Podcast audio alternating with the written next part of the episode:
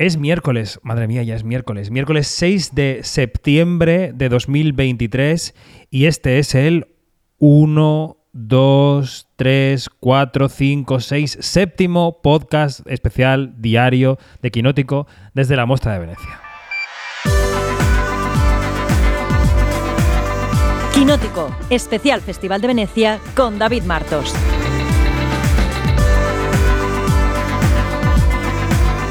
Quinótico.es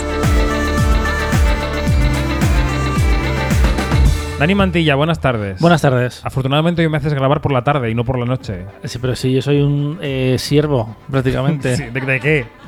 ahora, de ti mismo. Ahora, eh, uy, ahora he dejado de escribir una crítica de Hitman para poder grabar el podcast y que te vayas a Venecia. Pero como somos Martin McFly y pensamos en cuatro dimensiones, cuando tú escuches esto, persona que escuchas, ya te podemos hablar de Hitman, porque ya será mañana, o sea, hoy para ti. O sea, bueno, un lío, pero bueno. ¿Qué, qué tal estás?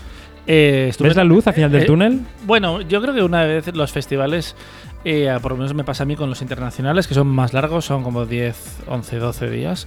em, lo peor son como los días 3, 3 6.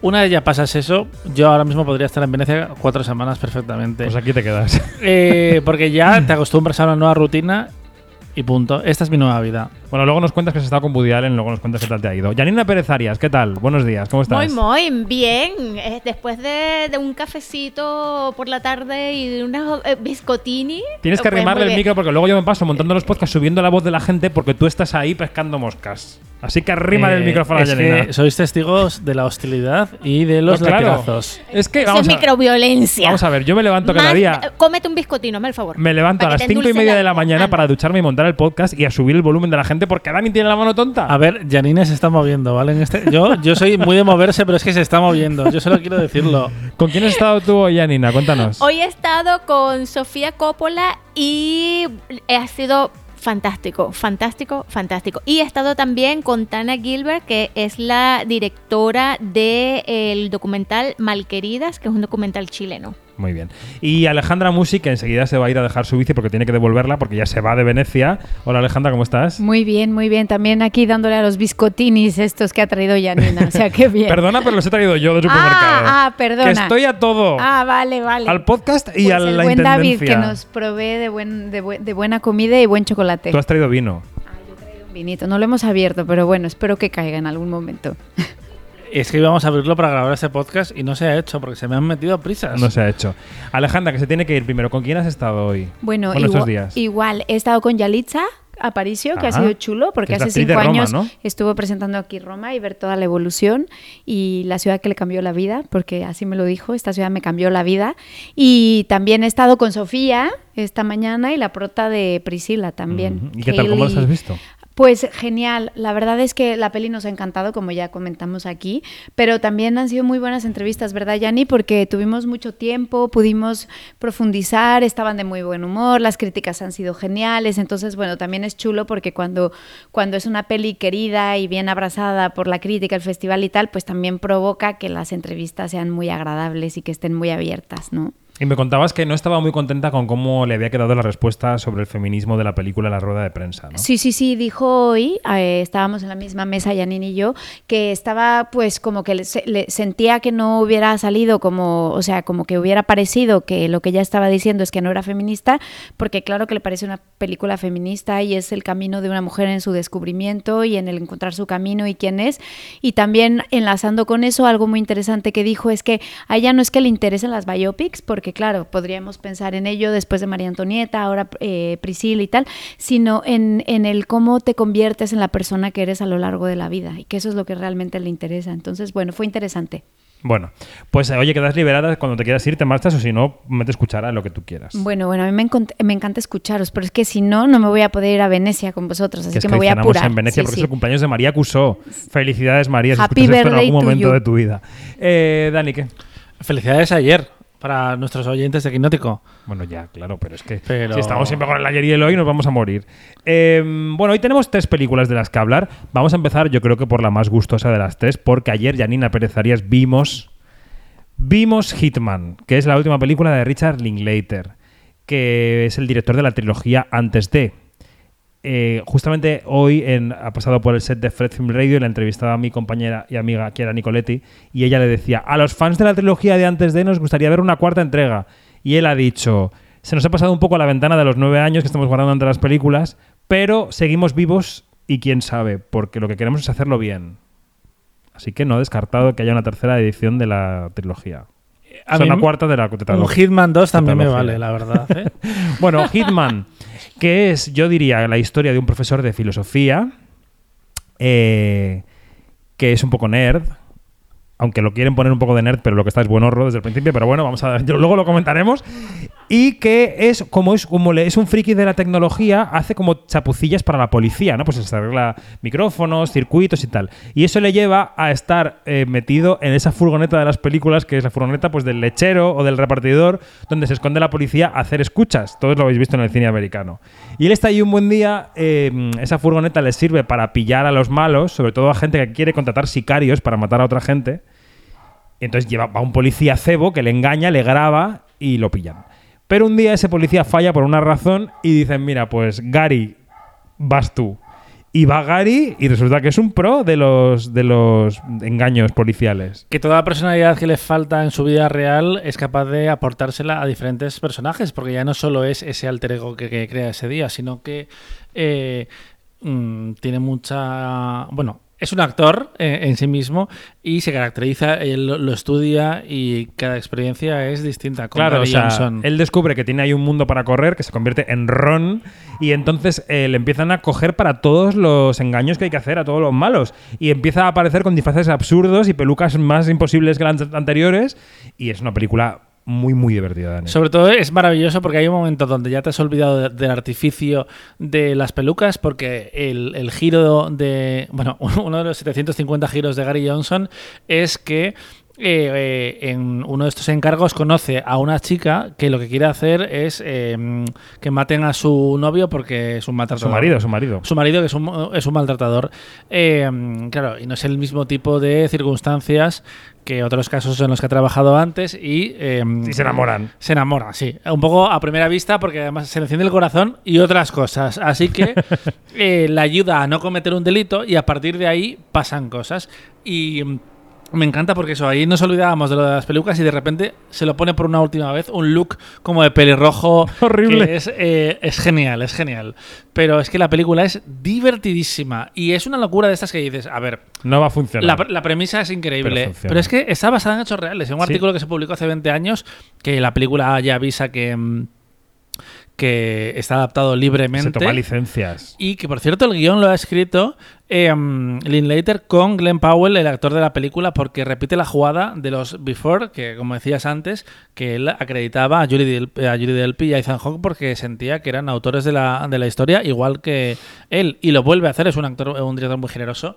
Y es que Glenn Powell es increíble. Es una- es maravilloso. una de esas interpretaciones que tiene que convertirle en, en una estrella. Ahora te pregunto por Glenn Powell, pero voy con Janina para que me cuente qué opina de la película en general. ¿Qué te parece Hitman? A mí me pareció una delicia. Tengo que, hay que decir que esta película yo la vi anoche a las nueve y media de la noche. No, Bueno, nueve- cuando no, te fuiste del podcast para verla, Exactamente, 9.45. exactamente. Entonces, entonces, claro, después de un día matador, primero vi el, el documental de Sakamoto o sobre Sakamoto que se llama. Opus, que está, bueno, muy bien.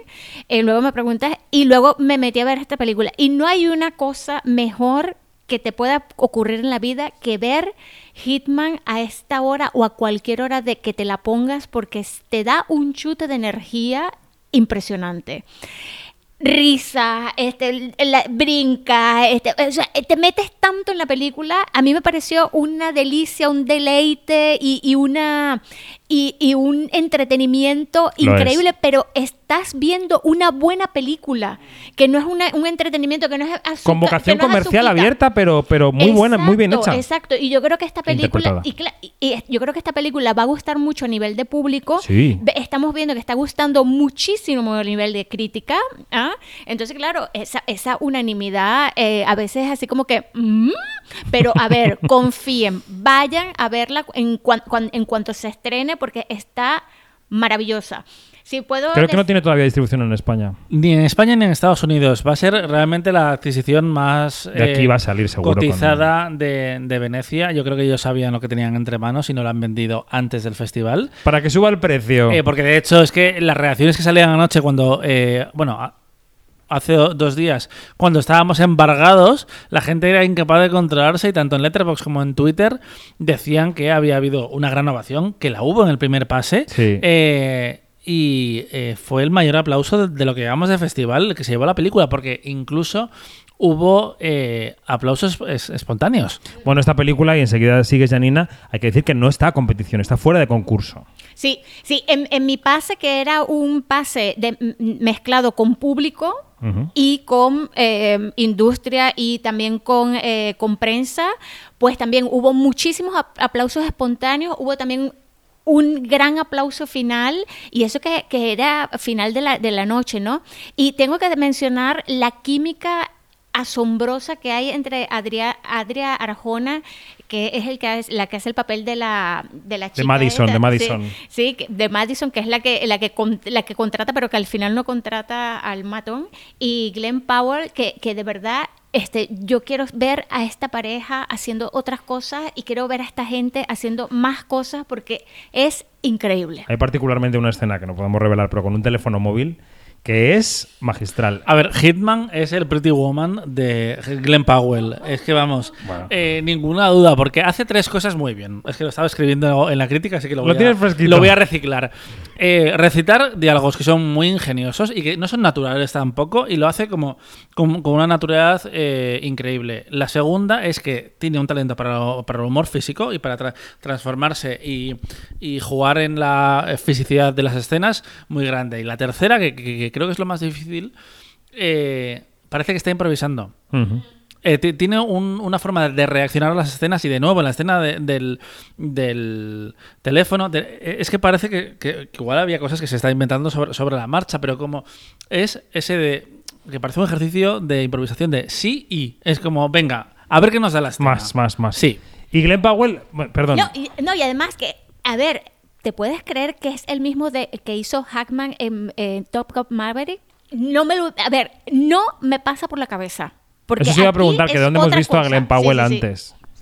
Es el clásico actor que llevaba años y le ha costado realmente encontrar a ese personaje eh, que le lleve a otro nivel. Él hizo el, el casting de Top Gun y no lo ganó porque se lo dieron a Miles Teller, pero a Tom Cruise le gustó tanto que escribió un personaje expresamente para él. Y él viene de, de hacer eh, comedias donde estaba divertidísimo y no es exactamente el mismo registro, pero también se veía claro que... que es un cómico, con esa cara, pero es un cómico. Es Scream Queens, la serie de, de Ryan Murphy.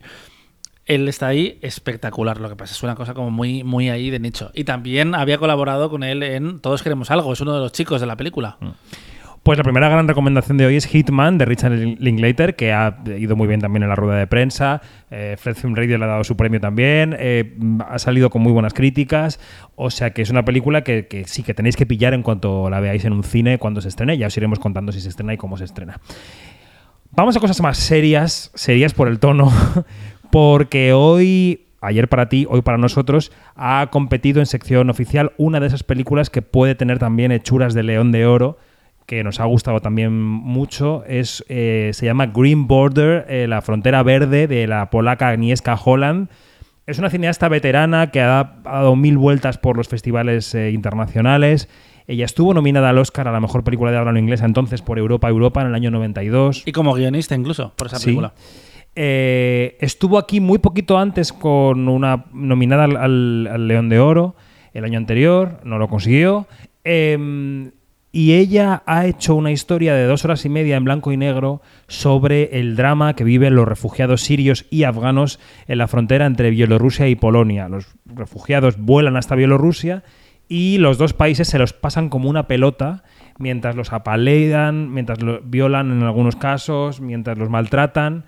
Y entonces ella cuenta esa historia desde el prisma de los refugiados, desde el prisma de los voluntarios que ayudan, desde el prisma de los propios guardias, que algunos siguen a pies juntillas las órdenes del Estado casi del gobierno casi fascista que tiene eh, Polonia y otros se les resquebraja la conciencia, y de los civiles, que algunos de ellos toman conciencia y al final también ayudan a los voluntarios.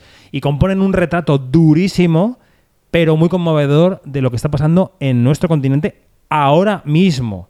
De hecho, antes de opinar, eh, chicos, eh, vamos a escuchar cuando el momento en el que Agnieszka Holland, en la rueda de prensa, ha leído una carta escrita por esas asociaciones de voluntarios que citaban el caso real de un fallecido que se llama Isa y ella daba cifras de los muertos en la frontera y en el mar durante estos años en el Mediterráneo y pedía un minuto de silencio. At least 49 people have lost their lives on the Polish-Belarusian border since August 2021. Since 2014, 60,000 people have died attempting to reach Europe. This number includes those who crossed the Mediterranean Sea to land here, in Italy. Please honor them with a minute of silence.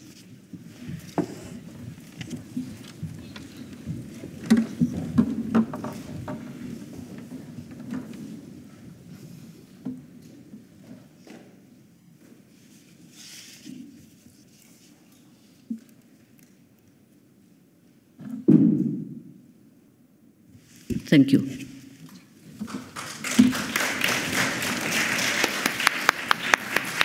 Ha sido uno de los momentazos que nos dejan los festivales siempre, ¿no? Que nos dejan como imágenes muy icónicas.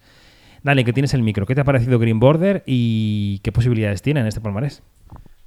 Me parece dos cosas. Uno, voy a decir la mala primero, la mala entre comillas, es que en el sentido, no es que sea obvia, porque no me parece que sea una Es película didáctica. maniquea, es didáctica, eh, pero sí que igual eh, me imagino a los directores del jurado como leyendo a las ambiciones de Holland, porque hay muchos directores este año, lo hemos dicho. Está Santiago Mitre, está Jane Campion, está Chasel, y lo pueden ver con otros ojos. Mia Hansen-Löf. Eh, Mia Hansen-Löf, eh, que nosotros eh, no tenemos. Está el blanco y negro que siempre le da mucha gravedad al asunto y, y que hemos visto varias películas en blanco y negro eh, en este festival. Ahora bien, lo que cuenta, lo cuenta fantásticamente bien. Y a mí me gusta mucho una decisión que es que en el grado de crueldad podríamos decir que va mm, de más a menos. Hasta el segundo acto están pasando cosas muy fuertes y como que en el tercer acto eh, toman el poder de, de la historia más eh, los personajes que quieren cambiar las cosas.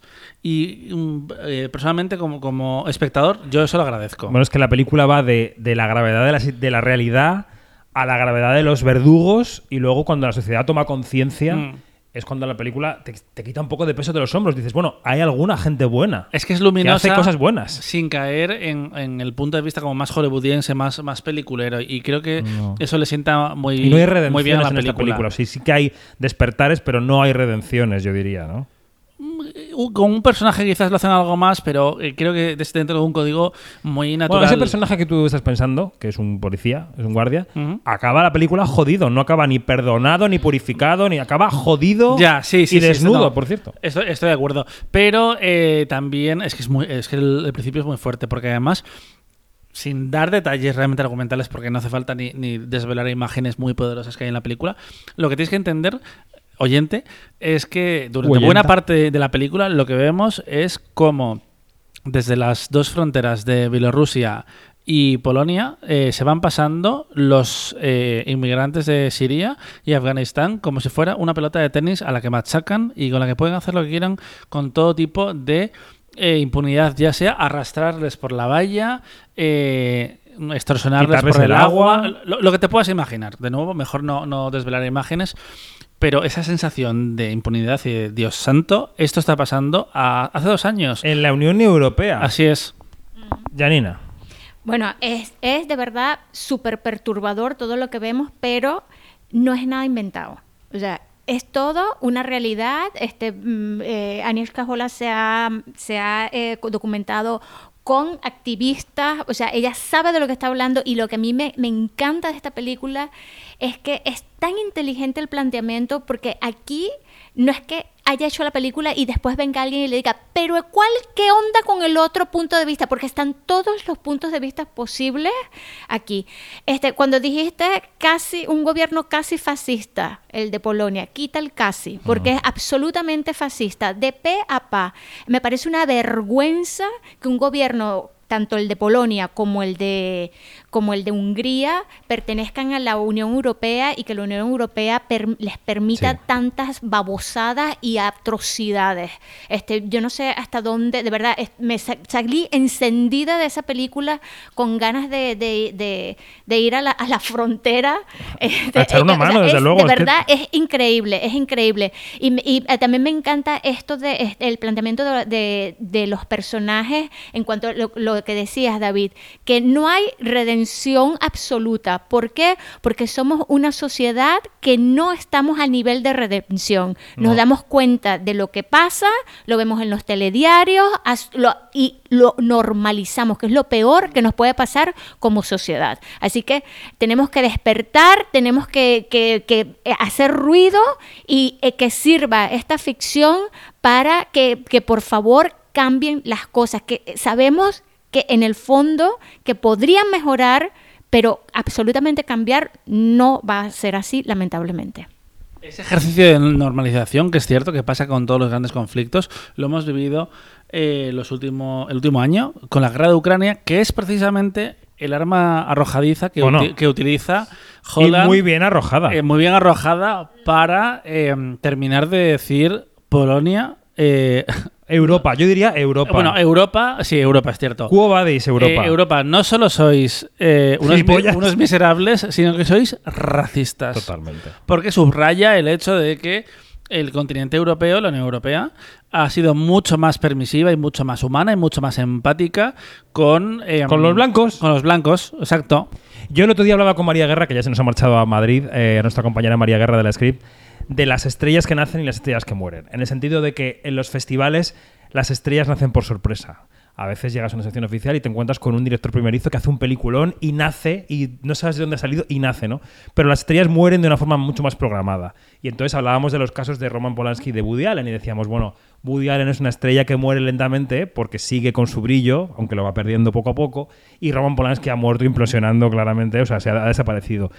Agnieszka Holland cumple en noviembre 75 años. Es una mujer veterana, muy veterana, que no pierde el nervio, que no pierde la intención de meternos el dedo en el ojo hasta que se pueda y sobre todo con películas buenas. O sea, ella dirige bien, la de Charlatán que hizo, la del rastro, todas tienen un mensaje y todas tienen una orfebrería que yo creo que es ella es un ella es un símbolo y me joroba que no sea más conocida y más reconocida por el público. Y además yo creo que sí se nota la mirada femenina detrás de, de esta película Sí. porque Sí. no intenta hacer tanto una virguería mm, de director, que hemos- lo hemos visto mucho en los últimos años con Roma es un eje- importancia. Roma es un ejemplo, 1917 es otro ejemplo, películas que quieren contar cosas muy fuertes, pero que en el fondo también el cineasta te quiere decir, mira que voy.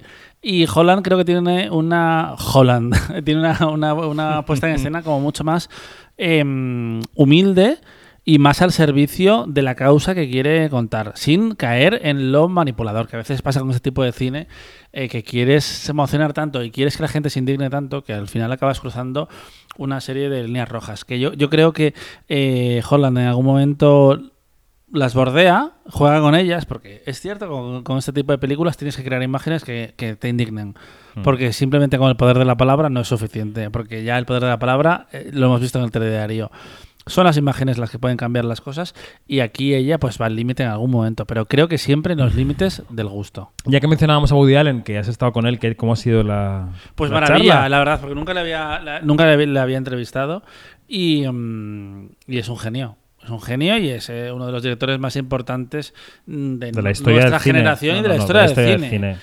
Eh, Eh, como cuando comentabais en vuestro podcast de la sexta nominada, Mm. directores que la gente conoce por el nombre. bueno, absolutamente. Woody Allen es, no sé, el 1, el 2 o el 3. Por ahí andará la cosa. Spielberg, Scorsese, Tarantino, Woody Allen y. Y además en Europa es más. particularmente famoso, incluso sí, cuando sí, en. Estados Unidos dejaron de hacerle caso, en Europa no solo se iban a ver sus películas, sino que se las pagaban también, que es lo que ha pasado en el caso de Golpe de Suerte.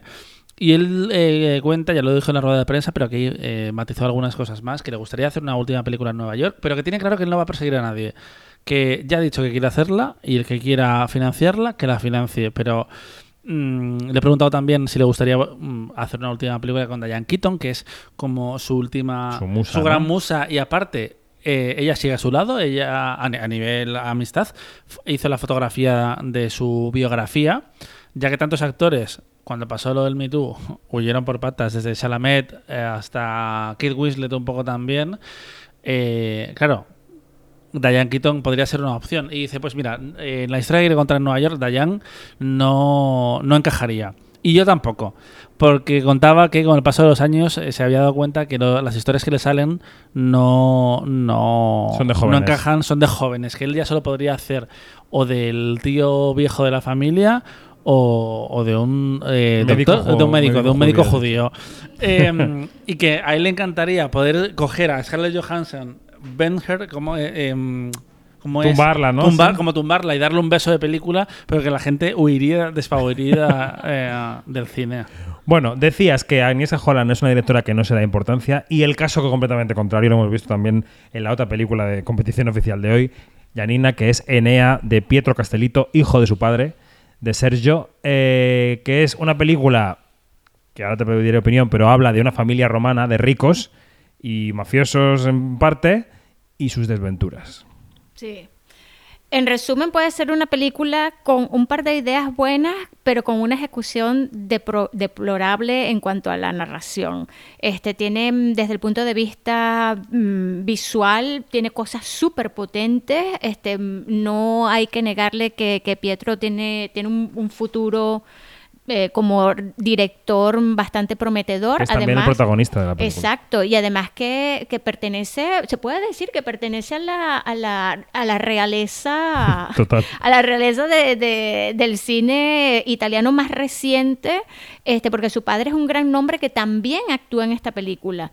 Eh, Este, yo vi allí muchas ganas de, mm, de, de demostrar mucho pero este se queda muy corto. eh, me parece que toca temas así generales eh, bastante, bastante interesantes, bastante importantes.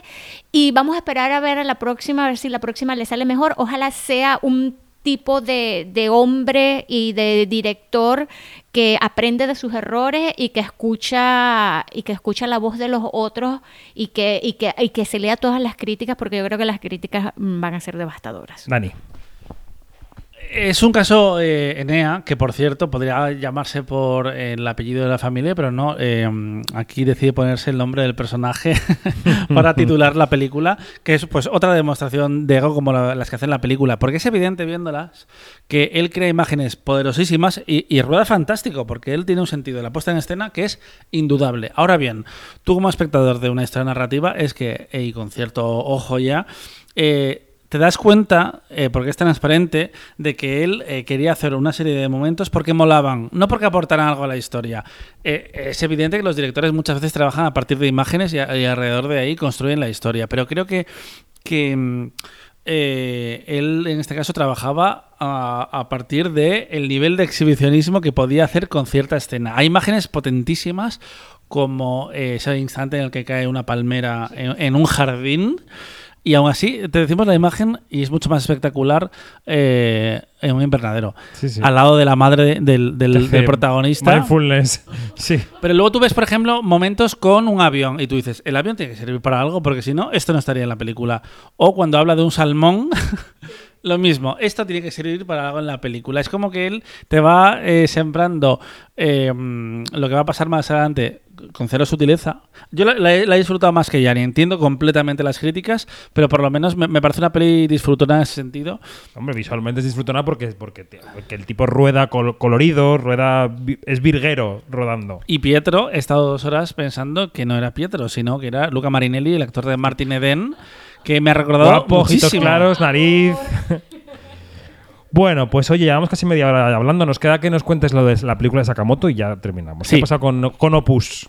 Opus es una puesta en escena, es el último, es el último eh, con, gran concierto de, de Sakamoto.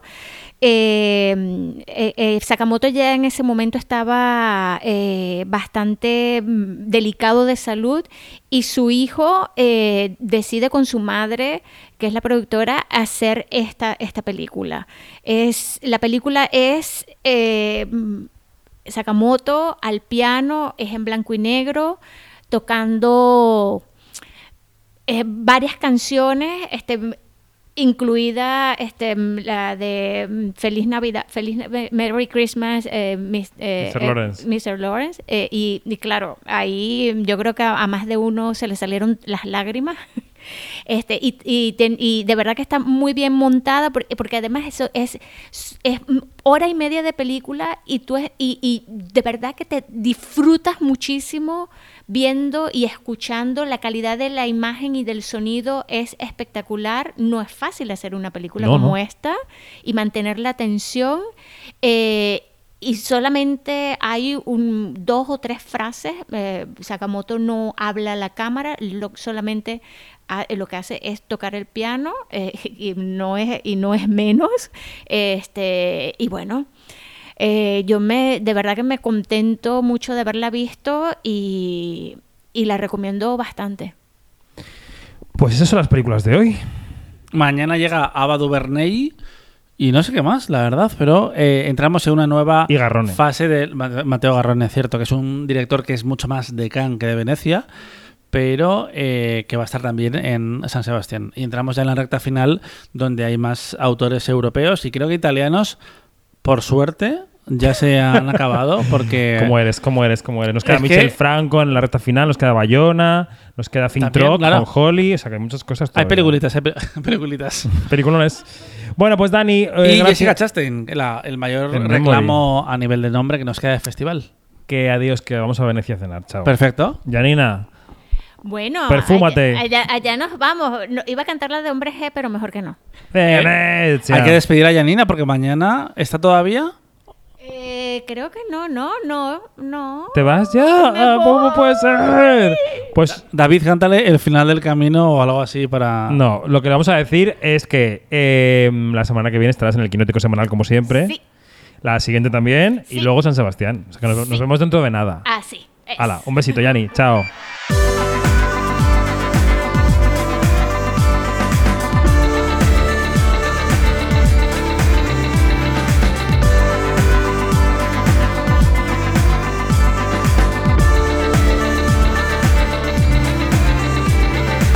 Es todo, más información en quinótico.es, primera con K y segunda con C, y en nuestras redes sociales donde somos Quinótico, la primera con K y la segunda con C. Adiós, me quedo solo con Dani, que no pase nada.